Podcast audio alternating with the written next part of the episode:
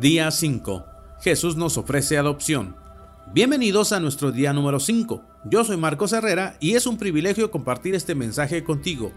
Deseo que al día de hoy Dios esté trabajando mucho en tu corazón durante esta Semana Santa. Hoy estaremos moviéndonos por varios pasajes de las Escrituras. Reflexionemos, respondamos las preguntas y oremos por todo lo aprendido. Las escrituras que usaremos serán Efesios capítulo 1 versículos del 5 al 6, Juan capítulo 1 versículo 12 y Gálatas capítulo 4 versículo 7 en la nueva traducción viviente.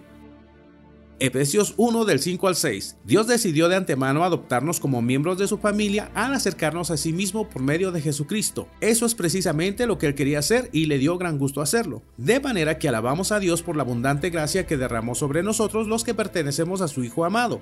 Juan capítulo 1 versículo 12, pero a todos los que creyeron en él y lo recibieron les dio el derecho de llegar a ser hijos de Dios. Gálatas capítulo 4 versículo 7. Ahora ya no eres un esclavo sino un hijo de Dios, y como eres su hijo, Dios te ha hecho su heredero. Tómate un minuto para releer los mismos versículos para que se te queden grabados en la mente. ¡Qué palabras tan poderosas! Como hemos visto en los devocionales pasados, antes éramos esclavos del pecado, vivíamos en oscuridad, lejos de Dios y sin esperanza. Ahora en Cristo no solamente somos y podemos ser libres, sino que también entramos en un proceso de adopción para ser parte de su gran familia. ¿Cómo es posible que un Dios santo y suficiente en sí mismo adopte pecadores para hacerlos sus hijos y darles todos los beneficios y privilegios de su paternidad? ¿Te lo has preguntado? Bueno, pues este es el resultado de la cruz, por supuesto, gracias a Jesús.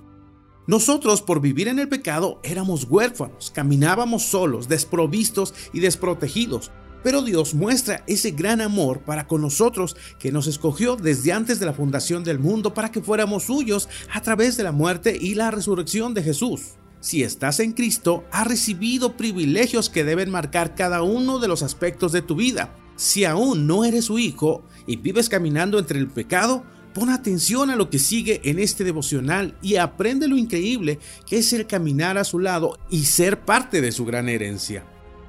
Punto número 1. Dios es tu Padre, eres amoroso y completamente distinto a todo Padre terrenal. Primera carta de Juan capítulo 3 versículo 1 dice, miren con cuánto amor nos ama nuestro Padre que nos llama a sus hijos. Y eso es lo que somos. Pero la gente de este mundo no reconoce que somos hijos de Dios porque no lo conocen a Él. Punto número 2. Eres heredero de Dios y coheredero con Cristo. Romanos 8:17 dice, Así que como somos sus hijos, también somos sus herederos. De hecho, somos herederos junto con Cristo de la gloria de Dios. Pero si vamos a participar de su gloria, también debemos participar de su sufrimiento. Punto número 3. Cuentas con la guía del Espíritu Santo. Romanos 8:14 dice, pues todos los que son guiados por el Espíritu de Dios son hijos de Dios. Punto número 4 tienes el privilegio de recibir la corrección amorosa de Dios. Hebreos 12, 5 al 6 dice, ¿acaso olvidaron las palabras de aliento con las que Dios les habló a ustedes como a hijos? Él dijo, Hijo mío, no tomes a la ligera la disciplina del Señor y no te des por vencido cuando te corrige, pues el Señor disciplina a los que ama y castiga a todo el que recibe como hijo.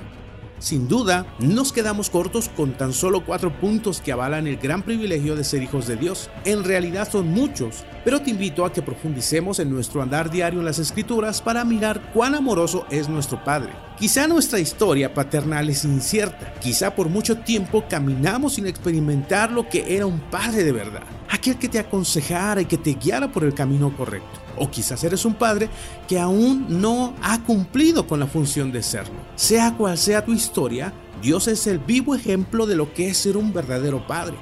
Lleno de paciencia, lleno de amor, lleno de perseverancia y te aseguro que teniéndolo como padre, muchas cosas toman un verdadero sentido. Así que respóndete, ¿mi relación con Dios es como la de un padre con su hijo? La manera en la que vivo habla bien o mal de mi padre. ¿Tomo a la ligera la disciplina de mi padre? ¿Agrado a mi padre en la forma en la que trato a mis hermanos? Y después ora, dale gracias a Dios porque te adoptó como su hijo. Pídele que te guíe a través de su Espíritu Santo. Pídele que te dé un corazón para alcanzar a otros que viven en la orfandad como tú lo estuviste un día. Y pídele que te ayude a recibir su disciplina con gratitud. Que a Dios sea la gloria y nos vemos en el siguiente devocional.